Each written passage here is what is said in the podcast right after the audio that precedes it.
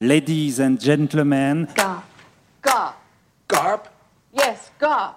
Sounds like a fish. Yeah! I'm an American writer and Every single place, every single household, whether you're a white person, a black person, a Chinese person, a native person, you're on a reservation or you're off reservation, that's all Indian country. Yeah! I breathe and I live with the knowledge of what happened to my aunt in the late 30s who was lynched by the KKK. I must recollect with yet greater fury. America, America, ton dragon fou s'ennuie.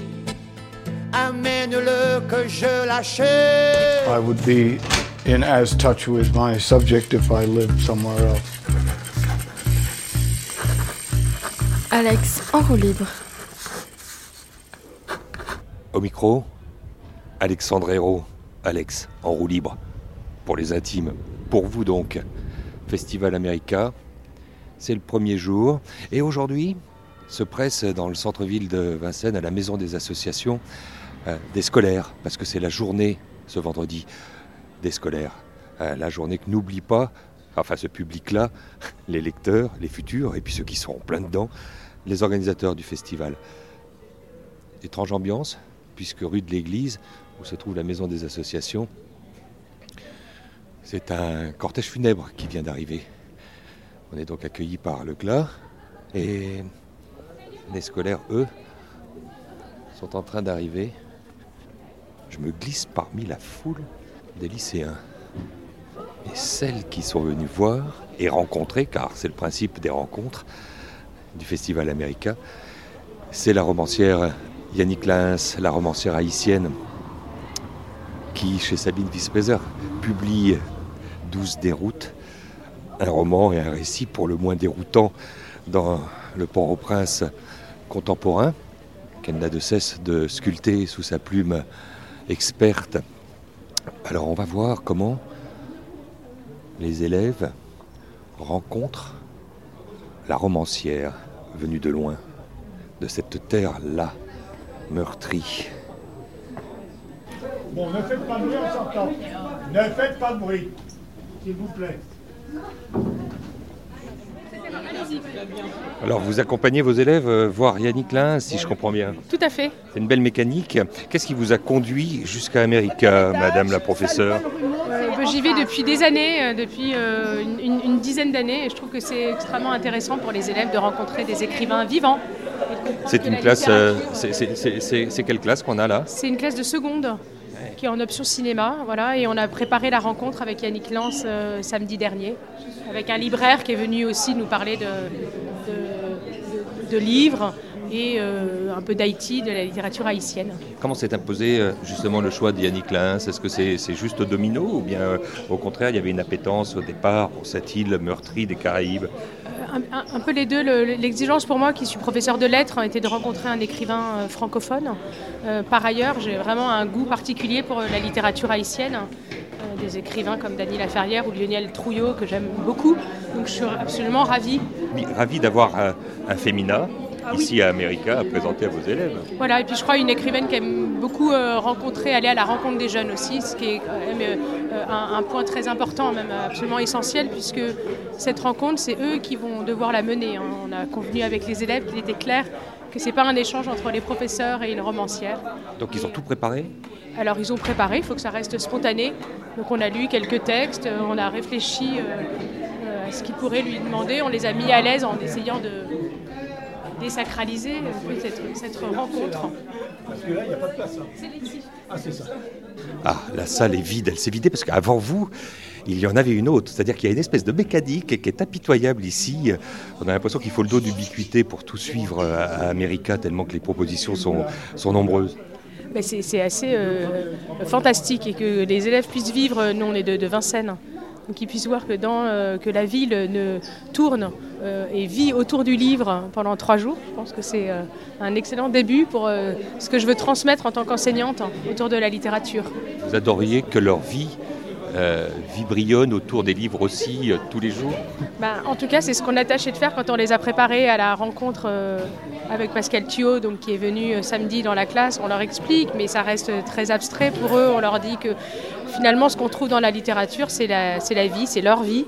Et c'est des thèmes et que ce qui pousse un écrivain à écrire, c'est la mort, l'amitié, la tristesse, le chagrin, autant de choses qu'ils vivent pleinement à leur âge.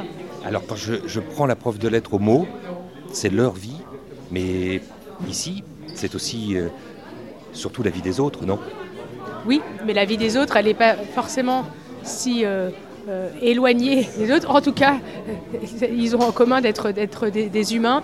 Et aussi, effectivement, elle a aussi pour fonction de les ouvrir, et vous avez raison, à la, vie des autres, à une toute autre culture. Et euh, c'est ce que je trouve très bien chez. Clairement, là, ils ne connaissaient pas du tout, ils connaissent très peu de choses sur Haïti, la littérature haïtienne. Donc, on a J'espère que, la rencontre va, se faire, mais ce qui est difficile, c'est que ça va être autour d'un livre qu'ils n'ont pas lu. On ne leur a que des extraits.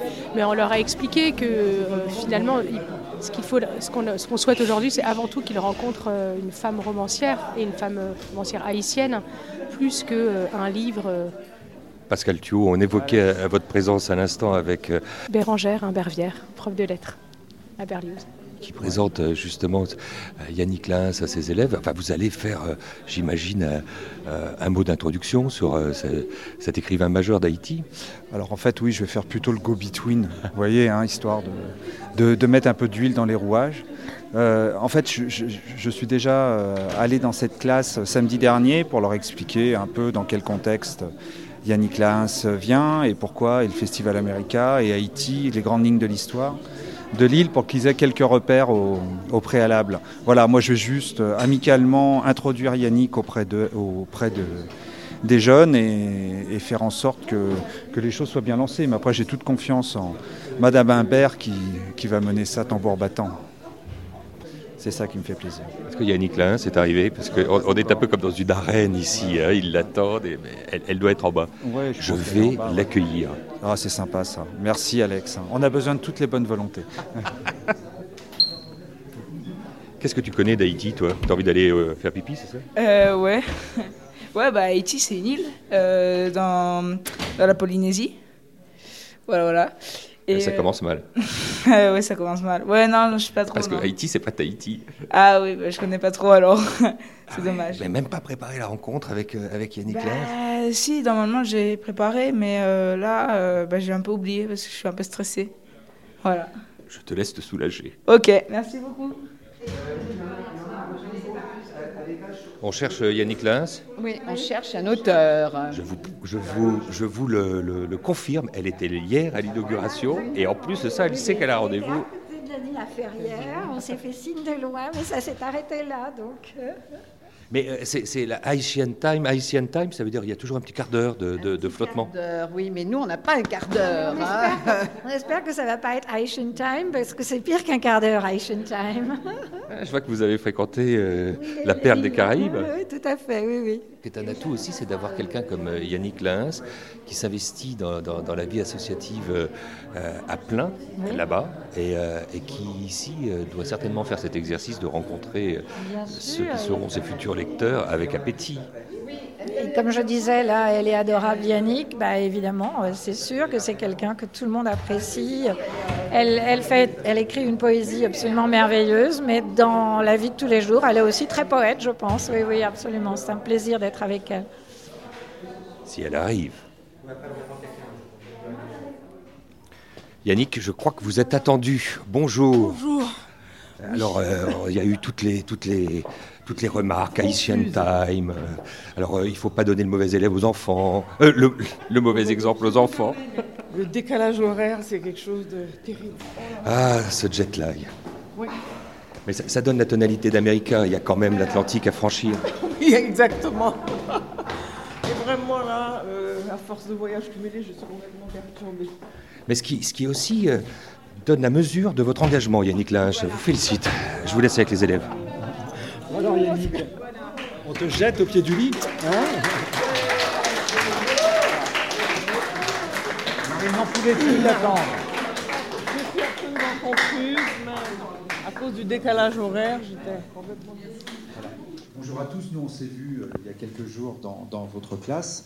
Donc euh, ça a été pour moi l'occasion de vous présenter succinctement Yannick, son œuvre, et puis aussi d'où vient cette œuvre et, d'où elle vient aussi. C'est vrai que Haïti est un petit endroit, mais qui a fait euh, naître une littérature extrêmement riche et qui a euh, totalement, je pense, fait basculer une partie de la littérature euh, de langue française dans une autre idée de la littérature, dans un enrichissement constant. Et, c'est l'une des, représentantes les plus passionnantes de, de, la littérature qui nous vient d'Haïti. Donc je ne vais pas vous redire ce que je vous ai dit sur l'histoire de cette île, qui a une histoire aussi euh, riche, euh, passionnante, euh, exemplaire à bien des égards, et qui raconte le monde de la façon dont on doit, à mon sens, le voir aujourd'hui, c'est-à-dire que le monde s'est constitué à la fois par des, avec au départ des grandes découvertes, et ces grandes découvertes ont parfois apporté des grandes douleurs, et de ces douleurs, eh bien,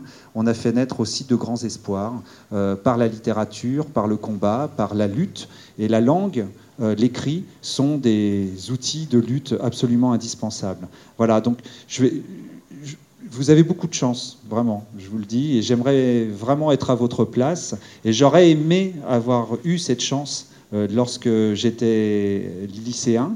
Euh, moi, j'ai été lycéen dans une petite ville de province et, l'accès à la littérature ne se faisait pas tout à fait de la même manière. Et c'est vrai que c'est une grande fierté pour nous, comme organisateurs, de pouvoir vous permettre ces rencontres. Euh, vous êtes quelques-uns parmi 2000 scolaires qui vont aujourd'hui rencontrer des auteurs. C'est considérable. Euh, c'est un niveau qu'on n'avait pas atteint depuis longtemps et on est vraiment à la fois, euh, je dirais, ça, ça, nous met en joie et c'est une grande responsabilité pour nous. Voilà. Donc Yannick va dialoguer avec vous. Vraiment, n'hésitez pas à lui poser des questions. Les questions les plus simples sont souvent celles qui amènent les réponses les plus riches. Euh, voilà, elle a beaucoup de choses à vous raconter. Elle a, je pense, un regard à la fois sur euh, la société.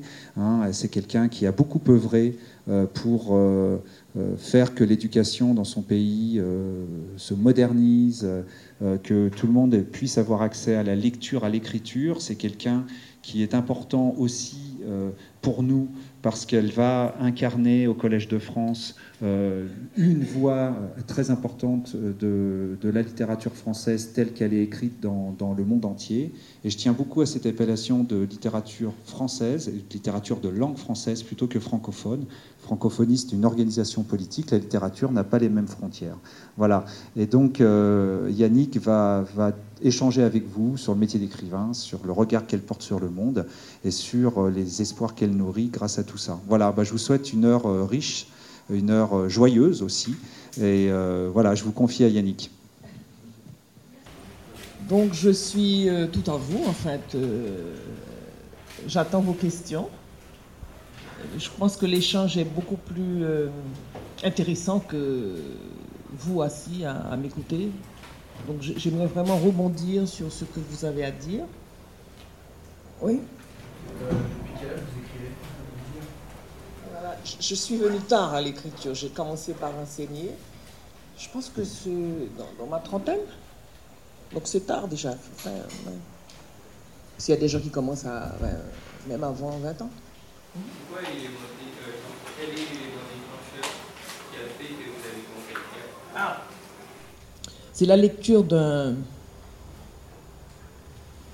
d'une romancière haïtienne qui s'appelle Marie Chauvet. Et vraiment, c'est une romancière majeure de la littérature haïtienne. Et particulièrement son livre qui s'appelle, c'est une trilogie, mais dans un, dans un seul recueil, Amour, colère, folie.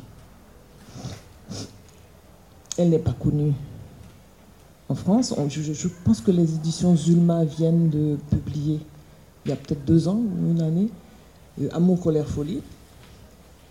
Pour moi, c'est une œuvre essentielle qui ouvre véritablement la voie à la littérature, au roman moderne en Haïti. Et c'est intéressant parce qu'en plus, c'est une femme. Donc pour moi, c'était très important.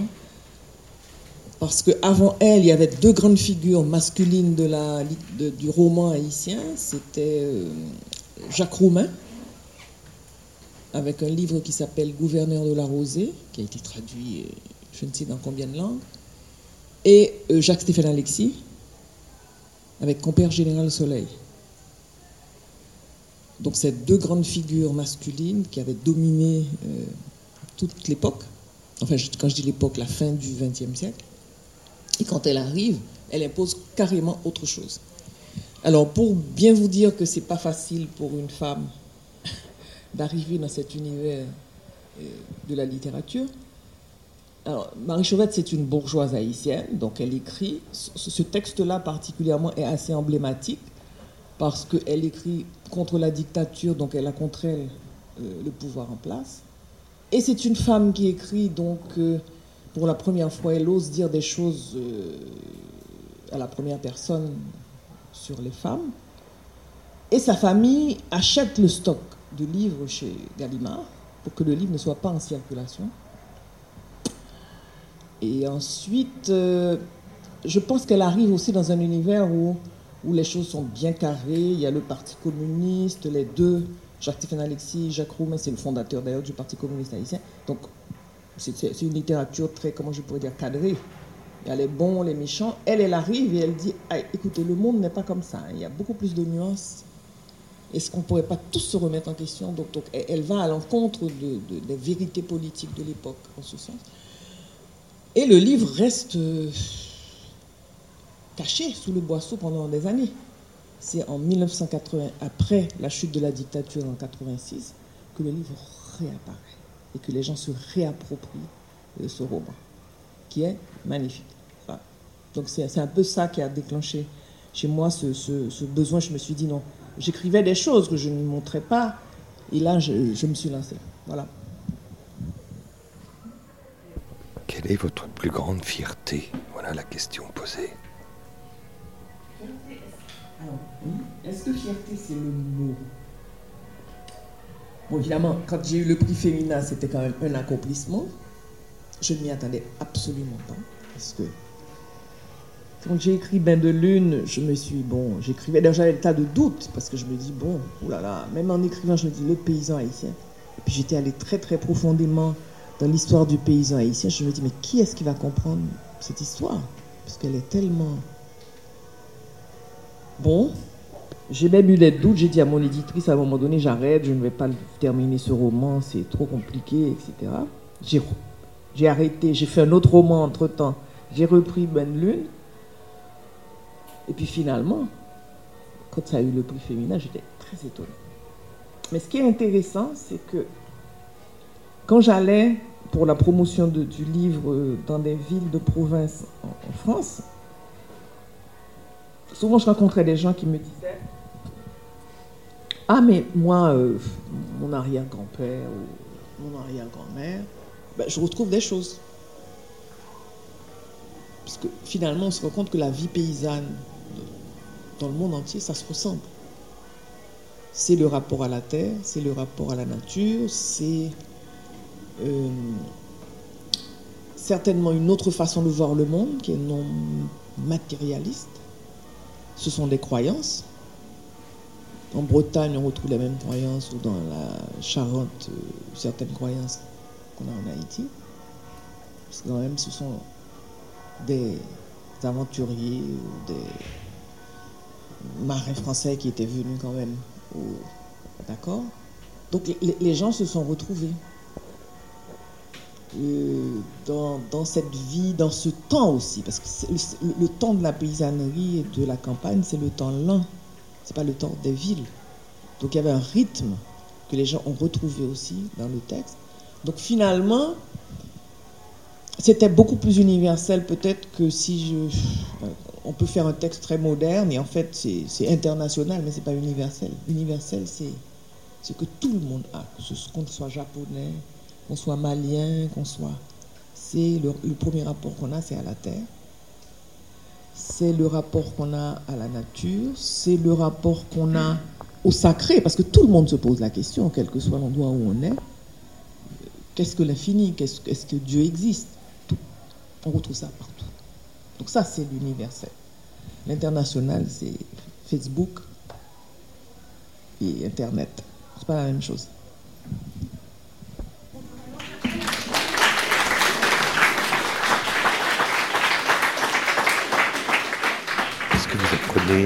Toujours à leur contact Yannick Lins. Euh, avec les... Oui, moi j'adore les questions comme ça des, jeunes euh, lycéens, j'aime beaucoup ça. Parce que c'est le moment où on peut encore euh, avoir une influence énorme, donc il faut toujours être peut-être attentif à ce qu'on leur dit, à ce qu'on peut transmettre à ce moment-là, oui, c'est important. Sacré métier que celui d'enseigner. Et puis je parle là à celle qui l'a tant et tant fait et qui va en plus de ça, Yannick Lins, faire cette leçon, euh, cette, ce cours pendant un an au, Collège de France. et, ils, vous ont posé toute une série de questions euh, là-dessus. Euh, vous leur avez beaucoup livré, beaucoup donné, j'ai l'impression. Oui, écoutez, c'est la seule façon. Parce que si on perd ce goût-là de, transmettre, de donner, ben, c'est pas la peine. Je pense que quand on perd ce goût, il faut arrêter d'enseigner. Ah oui, il faut avoir ce goût de, de, laisser au moins une petite trace. Ça peut être. Voilà. Juste un mot, une phrase ou une idée qu'ils ont retenue, oui, c'est important. Il y a une question qui vous a surprise parmi euh, tout ce panel. Enfin, ça, il y a des questions très classiques. Quand vous avez commencé à écrire, ce que vous lisez, comment vous, comment vous écrivez, il y a des questions très pratiques, très techniques. Et puis il y en a d'autres qui, qui, tout à coup, euh, peut-être euh, surprennent un peu encore. Hein. Mais c'est. Peut-être la dernière question, parce que c'est un jeune homme qui pose des questions assez, assez intéressantes là, au bout.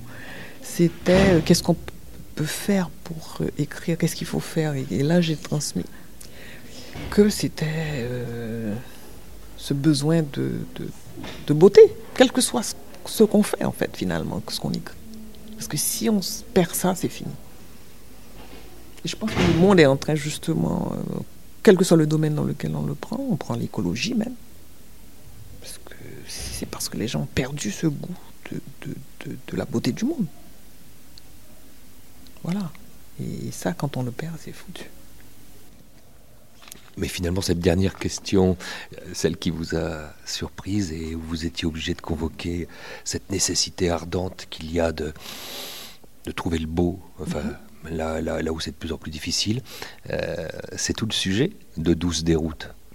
Exact. Et peut-être c'est, c'est, le, Comment je pourrais dire C'est peut-être ce que je ressens de plus en plus aujourd'hui, parce que je, je me rends compte, à partir de l'expérience haïtienne d'aujourd'hui, que c'est ce qui nous permet d'avoir la tête hors de l'eau. C'est ce qui nous permet de chercher le juste, parce que là, euh, par exemple, le mouvement euh, euh, côté Cob Peto Caribé. il, faut, il, faut, il, faut, rappeler ce que c'est quand même à ceux qui, qui sont là et qui, et qui tendent l'oreille. Oui, alors le Venezuela a eu un accord avec un ensemble de pays, dont Cuba, pour donner le pétrole à un prix préférentiel et euh, de manière à générer de l'argent pour euh, des projets. Donc il y avait Saint-Domingue, Haïti, Cuba. Et euh, l'argent d'Haïti a été extrêmement mal employé, pour ne dire pas employé du tout, et a enrichi beaucoup de gens. Et ce sont les jeunes artistes, les jeunes femmes artistes, qui ont commencé un hashtag. Et, et ça a débouché sur une sorte de revendication politique. Donc c'est intéressant de voir que c'est à partir de ceux qui sont dans la quête de la beauté que la quête de justice a commencé. Donc du beau, on arrive au juste. C'est fantastique.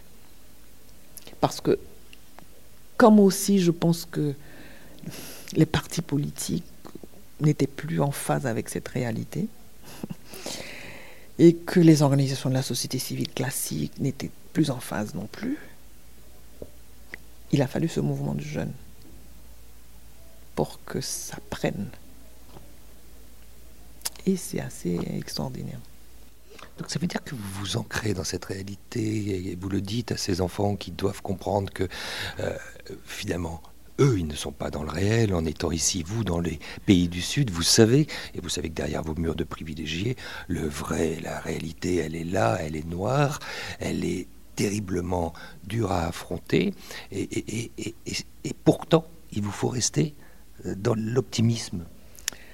Ben, je, le reste parce que, à, la limite, c'est une leçon que j'apprends de, ceux qui n'ont pas chez moi. Parce que souvent, je me dis, mais ils sont d'une patience infinie.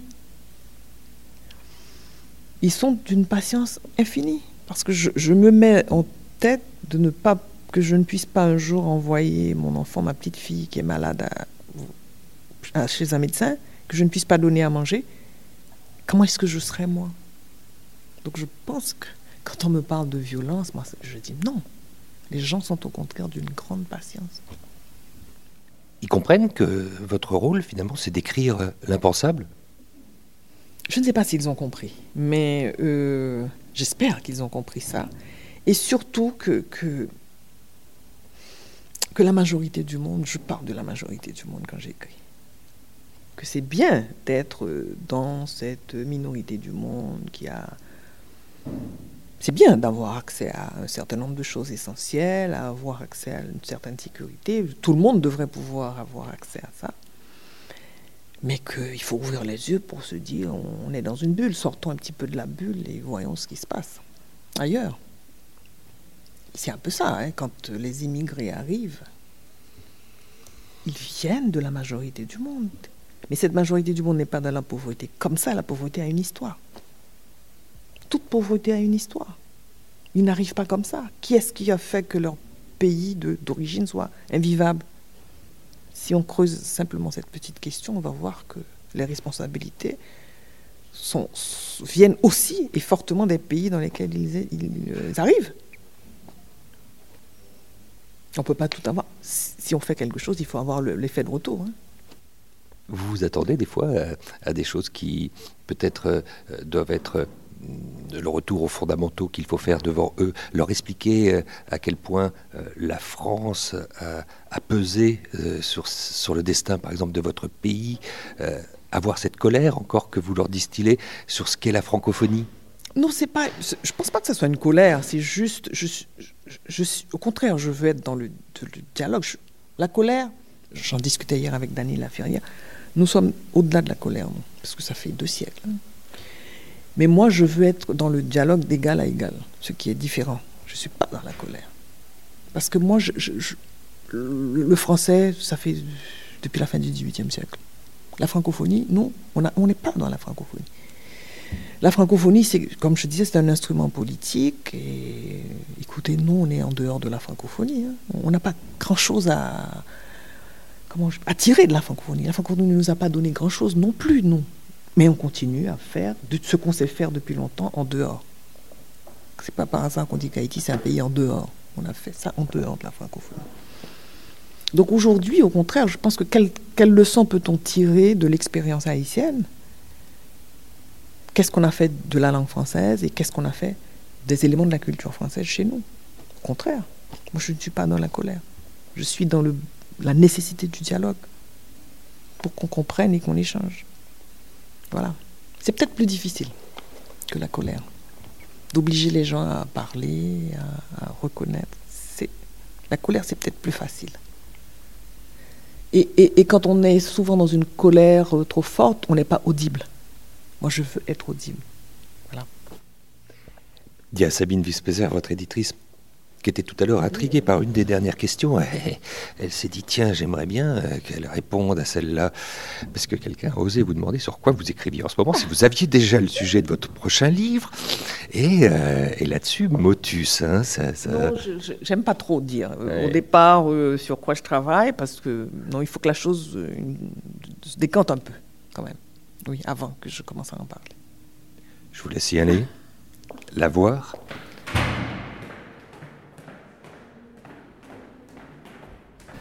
Le mot impensable pour Haïti, c'est un historien euh, qui l'a un jour euh, employé. L'aînec Urbon euh, m'avait soufflé un jour, euh, plus tu comprendras, plus on essaie de comprendre Haïti, moins, on y arrive. Il euh, y, y, a quelque chose qui est, de cet ordre-là, alors je ne sais pas s'il faut le conjuguer avec, avec le mystère qui entoure cette terre. Non, c'est pas...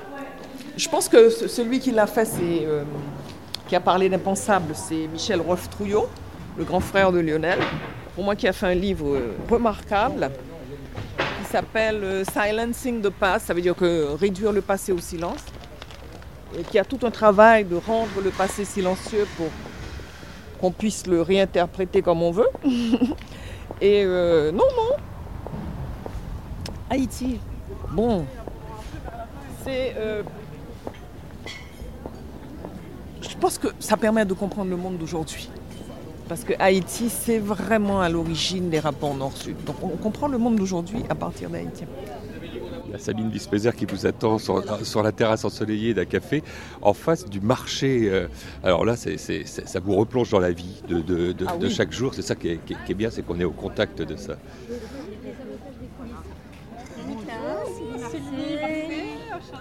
Alexandre Hérault. euh, Sabine Vispézer, bonjour. Bonjour Alexandre Vous êtes obligé de cornaquer euh, Yannick comme, Pas obligé. Yannick n'est pas, Yannick- n'est pas un- une, une pièce de bétail que l'on cornaque. je l'accompagne avec joie, euh, comme j'accompagne avec grande joie la publication de son œuvre depuis dix ans maintenant. Oui, non, mais c'est une histoire de fidélité presque exemplaire. Mais comme vous savez, les tisser. Elle est tissée. Elle est, Non, tissée, là, dire. Elle est tissée comme le texte. Je voulais dire cette histoire d'amitié. Vous savez les tisser avec vos auteurs. Je, je- je sais, oui, je sais les tisser. Nous les tissons ensemble. C'est une histoire de confiance réciproque, bien sûr, bien sûr. Je disais que vous avez été très déçu parce que la dernière question des étudiants, enfin des élèves, question un peu naïve pour savoir évidemment quel serait l'objet de son prochain roman, vous avez, vous avez tendu l'oreille, là, intrigué en disant moi j'aimerais bien savoir aussi quoi. Méfiez-vous des attitudes publiques. Je sais très bien ce qu'elle fait, mais elle ne le révèle à personne d'autre qu'à moi. L'édition c'est un monde de grands secrets. Absolument. non, mais bien sûr. Moi, je, je considère que l'édition, enfin, voilà, un travail d'éditeur pour, euh, pour être un peu sérieux, euh, c'est c'est un travail de conviction, un travail d'enthousiasme, et qu'un texte, tant qu'il n'est pas abouti, c'est-à-dire tant que l'éditeur et l'auteur n'ont pas signé le bon à tirer, n'a pas à être diffusé, on n'a pas à en parler. Parce qu'un texte, c'est un lieu de création, c'est un lieu artistique, euh, et ce n'est pas euh, voilà, un, propos de café du commerce, et c'est surtout pas un sujet. Donc, euh, on en parle quand on a lu. Que j'adore, très cher Sabine Vespésier, c'est qu'on est ici au Café du Commerce à Montreuil. Enfin, il ne porte pas ce nom, mais enfin, on est sur une des places centrales avec cette agora très très ouatée. On est bien à America? On est fort bien américain. J'adore venir à ce festival tous les, bah deux ans. euh, en effet, accompagner les auteurs que je publie, euh, rencontrer d'autres, euh, être dans cette formidable énergie créée par, la librairie 1000 pages, par, Francis Geffard, par Pascal Thio. Moi, je trouve que vous avez une chance, les Vincennois, formidable d'avoir à l'année cette librairie-là qui rayonne sur le plan national également, qui pour moi est extrêmement importante.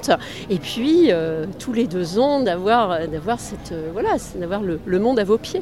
Oui, l'impression d'être un peu au centre d'ailleurs de, ce monde que des fois on a tendance à, ne pas tout le temps convoquer. On- la littérature d'ailleurs est toujours un peu problématique ici en France.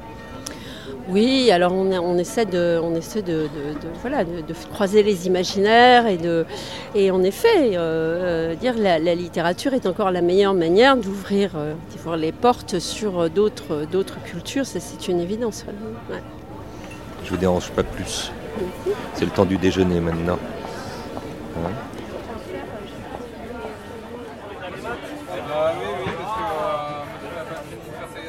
Alex en roue libre, proposé par Alexandre Hérault et réalisé par Benoît Artaud, plonge chaque jour dans un moment du festival américain à Vincennes. Un moment que vous pouvez partager liker et surtout, n'hésitez pas à vous abonner. C'est sur SoundCloud, vous le savez. Toute la programmation d'America est sur www.festivalamerica.com. Merci à l'agence Faits et Gestes qui rend possible cette nouvelle immersion sonore en libre, naturellement.